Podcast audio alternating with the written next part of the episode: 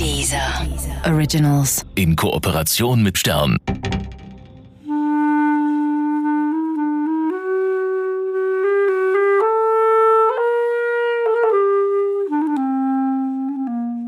Dann gab es eine Hakennasen-Anekdote, die wir aus meinem Roman rausgestrichen haben, weil die so krass war, dass man nicht glauben konnte, dass die passiert ist.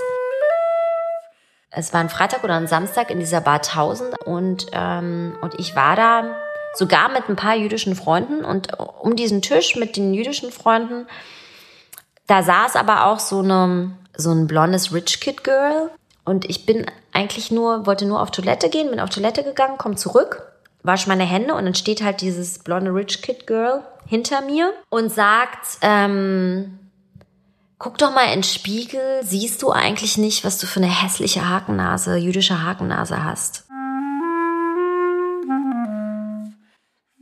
Und dann habe ich darauf gar nicht reagiert, bin dann, er war aber eben total schockiert und dachte, das ist ja krass, und du hast jetzt nicht mal irgendwas gesagt. Und dann bin ich zur Bar, habe einen Sekt auf Eis bestellt bin zu ihr hin und habe ihr den Sekt auf Eis ins Gesicht gekippt und daraufhin hat sie mir mit ihrer Faust versucht, meine Nase zu brechen. Dann bin ich nächsten Tag zur Polizei und habe Fotos davon gemacht. Ich hatte echt so eine, man kriegt natürlich meine jüdische Hacknase nicht gebrochen so leicht, aber ich hatte echt eine richtig blaue Nase.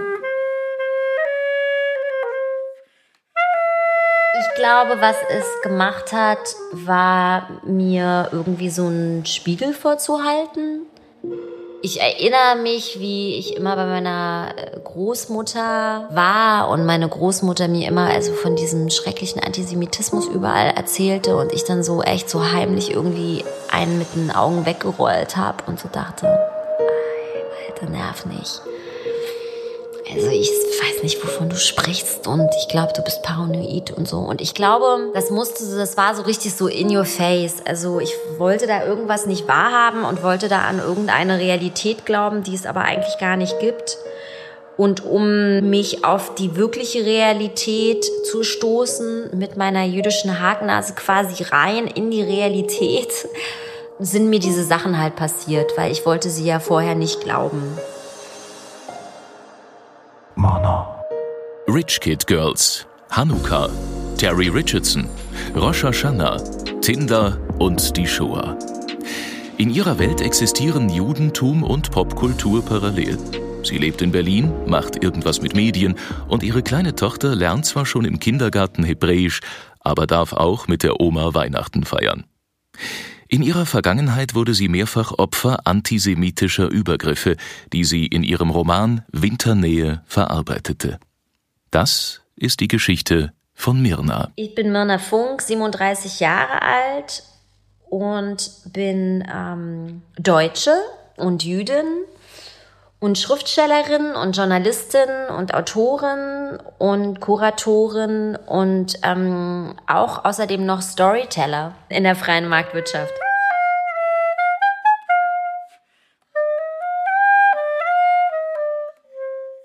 Ich bin 1981 in Ostberlin geboren und äh, in Pankow aufgewachsen. Die ersten, ich weiß nicht, so bis sechs, sieben oder so war das, glaube ich, eine ganz normale Kindheit. Und dann ist mein Vater abgehauen in Westen. Und dann war das nicht mehr ganz so normal mit der Kindheit, weil ich quasi Tochter eines Republikflüchtlings wurde.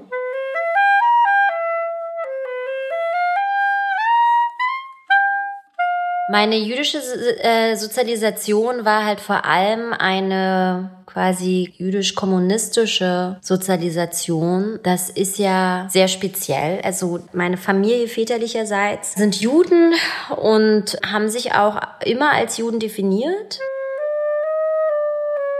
Aber ohne jetzt in irgendeiner Art und Weise Feiertage zu feiern. Also ich bin, ich sag immer, ich bin mit Holocaust, aber ohne Chanukka aufgewachsen.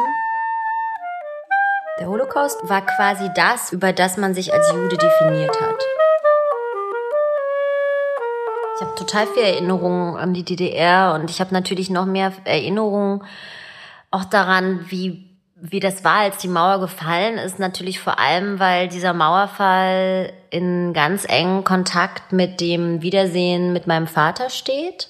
Also der Mauerfall ist sozusagen, mein Vater ist wieder da und die Mauer ist, mein Vater ist nicht da. Deswegen kann ich mich noch total daran erinnern, als die Mauer gefallen ist. Ich weiß auch, ich habe das gehört im Fernsehen und dann habe ich zu meiner Mutter gesagt, äh, wir können zu Papa.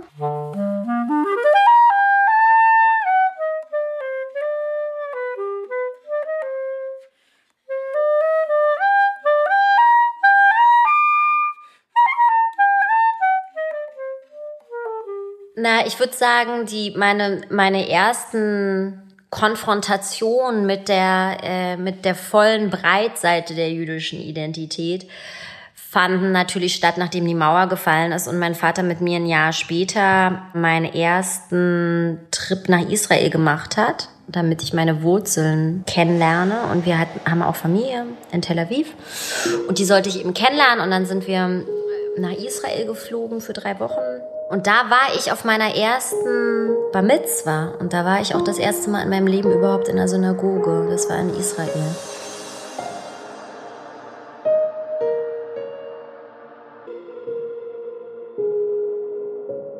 Es war total warm und das mochte ich ganz doll gerne und wie das gerochen hat. Und es war ein extrem prägender Urlaub, also wahrscheinlich der prägendste Urlaub meines Lebens. Also zum einen natürlich, weil er mit diesem verschollenen Vater stattfand, der dann wieder zurückgekehrt ist und dann eben dieses Land, dieses warme Land, was so ganz, ganz anders war als Ostberlin. Es war ja nicht so, dass irgendjemand in meiner Familie in Israel jemals zu mir sagte, also hier die Myrna, die ist zwar irgendwie Mitglied unserer Familie, aber jüdisch ist sie nicht. Ja, sondern für die war ich ganz normal ein jüdisches Mädchen, weil ich gehörte ja zur Familie.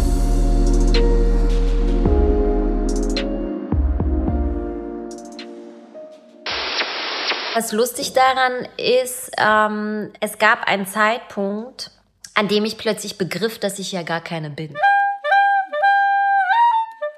Als ich äh, Maxim Biller traf und erzählte, wer ich eigentlich bin und woher ich komme, wir hatten uns auf äh, MySpace kennengelernt.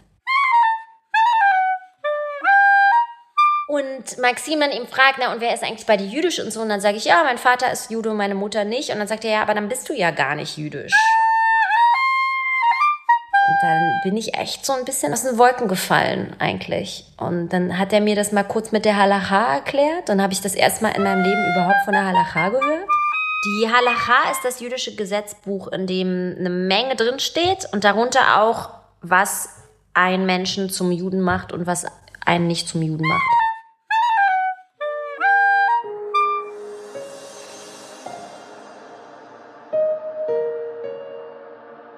Und dann bin ich, glaube ich, ein paar Monate später, also mit 26, 2007 war das genau, nach Israel für zwei Monate. Und dann fing das irgendwie so das erste Mal auch an, weil ich halt ja dann auch schon älter war, dass ich irgendwie in Israel war und dort auf Menschen getroffen bin und weniger mit meiner Familie zu tun hatte und ja auch länger da war, eben zwei Monate. Und dann anfing eben auch in Diskussion zu treten und eben spürte und merkte und auch intellektuell das erste Mal begriff, dass dort tausend Millionen verschiedene Definitionen sind und Unterschiede. Und da fing das, glaube ich, an, dass ich mich damit wirklich auch mehr beschäftigt habe und dann auch das erste Mal gefastet habe an Yom Kippur, also nicht in Israel, sondern als ich dann zurück bin nach äh, Berlin und an Rosh Hashanah in der Synagoge war. Also mir sind ganz viele verschiedene antisemitische Übergriffe passiert in den letzten Jahren und ich würde sogar so weit gehen zu sagen, dass sie schon passiert sind, bevor ich begonnen habe zu begreifen, dass es Antisemitismus ist. Also ich habe ganz lange auch die ähm, Augen davor verschlossen. Ein Bild hing von mir auf einer großen, großen, großen Veranstaltung und jemand malte dann auf dieses Bild über meine Oberlippe einen Hitlerbart. Und dann ließ sich diese Person mit diesem Stift davor fotografieren, machte so einen Terry Richardson Daumen. Und dieses Foto wurde dann in den sozialen Netzwerken verbreitet und ich wurde getaggt darauf, so wie, hahaha, Mona wird das auch irgendwie lustig finden oder das kann man ja auch mal so machen. Und da gab es echt so einen Moment, wo ich wirklich an der Welt gezweifelt habe und auch diese Wochen und Monate nach diesem Vorfall extrem unangenehm waren, weil ich diese beiden verklagt habe. Ich bin zur Polizei gegangen und ich bin da richtig radikal vorgegangen. Ich habe diesen Typen, also ich habe dafür gesorgt, dass er seinen Job verloren hat. Jedenfalls war meine Reaktion darauf nicht wahnsinnig beliebt in Berlin Mitte. Viele davon fanden, dass es total krass war, wie ich halt reagiert habe. Und es war wirklich auch so ein Moment, wo ich, obwohl ich ja das Opfer dieser Situation war, dann zu so einem Täter gemacht wurde, der halt total brutal irgendwie da zwei Leuten ihr Leben schwer macht. Dann gab es eine Situation, dann war ich mit einer bekannten Schriftstellerin und äh, ehemaligen Freundin auf einer Party. Und ähm, man weiß über die, dass sie einen sehr bekannten Nazi-Großvater hat. Und wir standen so auf dieser Party und dann fragte man sie, sag mal, was würdest du denn mit Myrna machen, wenn jetzt halt wieder Drittes Reich wäre? Und ich dachte, Anna würde sagen, na natürlich verstecken. Aber nein, Anna sagte, also guck doch mal ihre langen, schlanken Beine an. Aus denen würde ich einen Lampenständer machen und aus ihrer Schädeldecke eine Suppenschale, aus der ich immer mittags meine Suppe schlürfen würde. Und dann habe ich die Party verlassen, weil ich das so krass fand. Und dann ist Anna hinter mir hergerannt und meinte, Müller, du wirst doch wohl noch ein bisschen Spaß verstehen. Und dann habe ich gesagt, das ist kein Spaß das macht man nicht, sowas sagt man nicht, das geht einfach nicht. Also das ist einfach, das kann man nicht machen.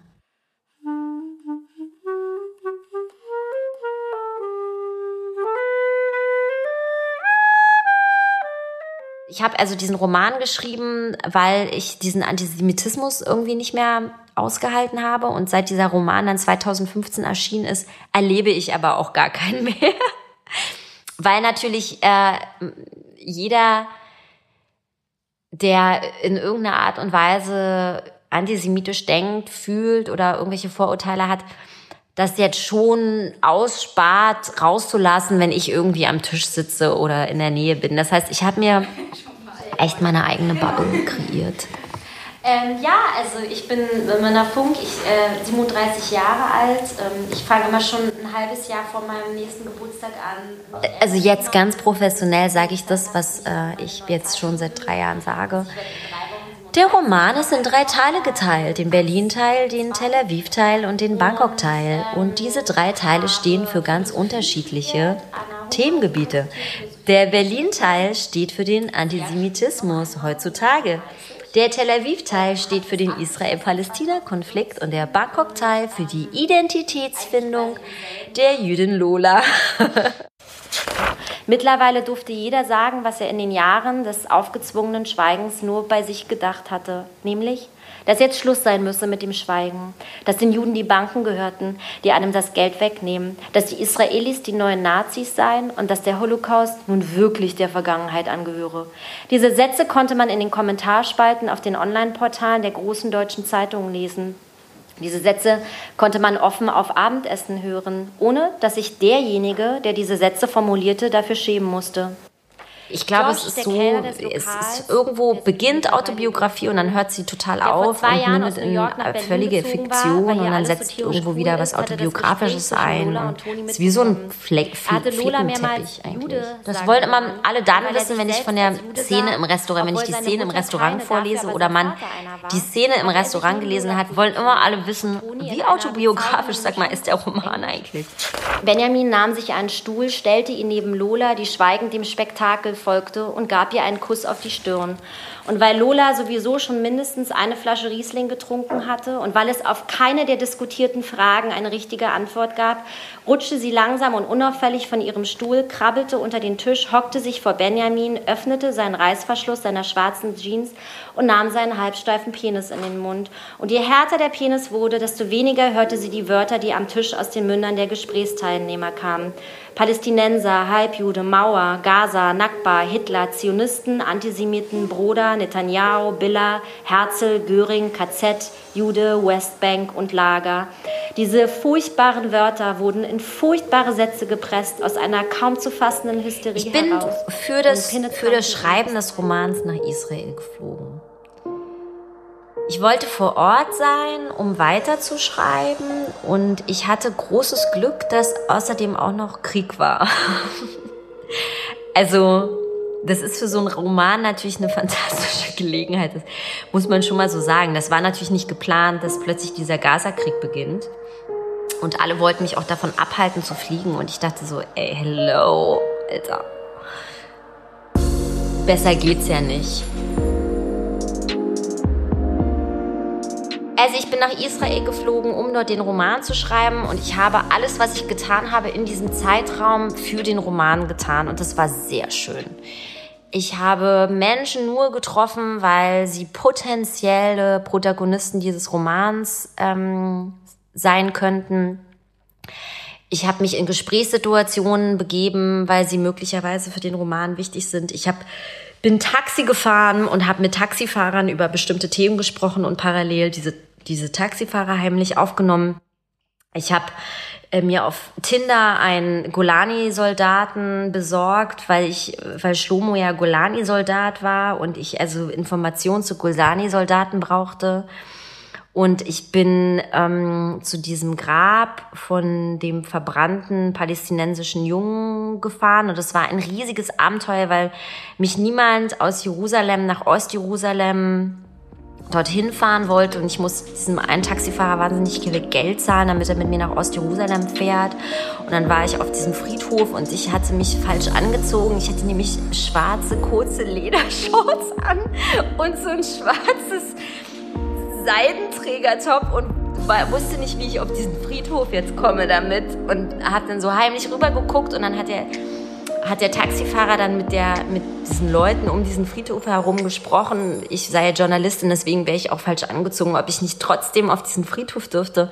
Also es klingt jetzt irgendwie total pietätslos. Aber was toll an dieser Zeit in Israel war, ist, dass ich alles ähm, sehr intensiv wahrgenommen habe, weil alles für eine Sache war. Toni war kein Idiot. Toni war auch kein NPD-Wähler, von dem man solche Argumente erwartet hätte.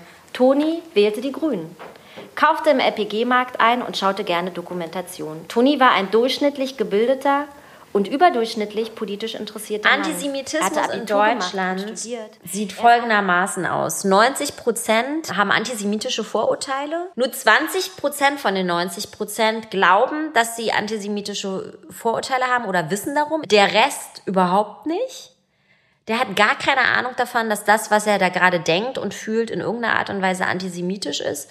Und dieser Antisemitismus speist sich zum einen aus niemals geklärtem Antisemitismus noch von vor zig, 100 Jahren. Also da ist ja auch, was soll da jetzt auch passiert sein nach 45? Also du kriegst ja jetzt nicht irgendwie so eine gebrainwashte Nation plötzlich angebrainwashed oder so, ja. Also wer sowas glaubt, der hat auch wirklich echt gar nichts verstanden. Also der Antisemitismus, der da über über Jahrzehnte gelehrt wurde und beigebracht, der ist halt einfach weitergetragen worden. Und, ähm, und das Einzige, was eben passiert ist nach 45, ist, dass Antisemitismus halt verboten war. Also man durfte halt dann einfach nur nicht mehr sagen, dass äh, Juden irgendwie Untermenschen sind oder dass sie besser halt mit Geld umgehen können als andere oder dass ihnen die Welt gehört und sie die Fäden in der Hand haben oder whatever, ja. Also das wurde halt einfach nur nicht mehr gesagt, was aber nicht heißt, dass es nicht in, zu Hause auf dem Sofa gesagt wurde, so dass es die Kinder wieder mitbekommen haben.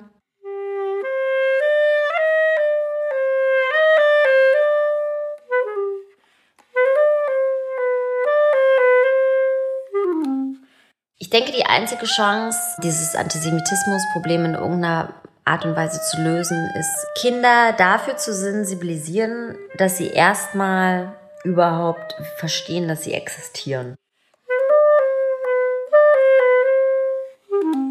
Das klingt jetzt erstmal so ein bisschen merkwürdig, aber ich glaube, die meisten Leute und die meisten Jugendlichen und die meisten Kinder, und ich habe ja auch Lesungen vor denen, die begreifen überhaupt nicht, dass sie in irgendeiner Art und Weise an dieser Gesellschaft teilnehmen, dass sie wichtig in dieser Gesellschaft sind, dass sie eine Relevanz in dieser Gesellschaft haben, dass sie eine Verantwortung haben, dass sie politische Wesen sind und dass sie geschichtliche Wesen sind. Und das muss man ihnen erstmal klar machen, weil dann würden sie auch verstehen, dass da etwas vor gerade mal 75 Jahren stattgefunden hat, was unglaublich ist, was einfach ähm, nicht zu verstehen ist, was man nicht in Worte fassen kann, ja, was irgendwie wortfrei oder erklärungsfrei oder begriffefrei ist.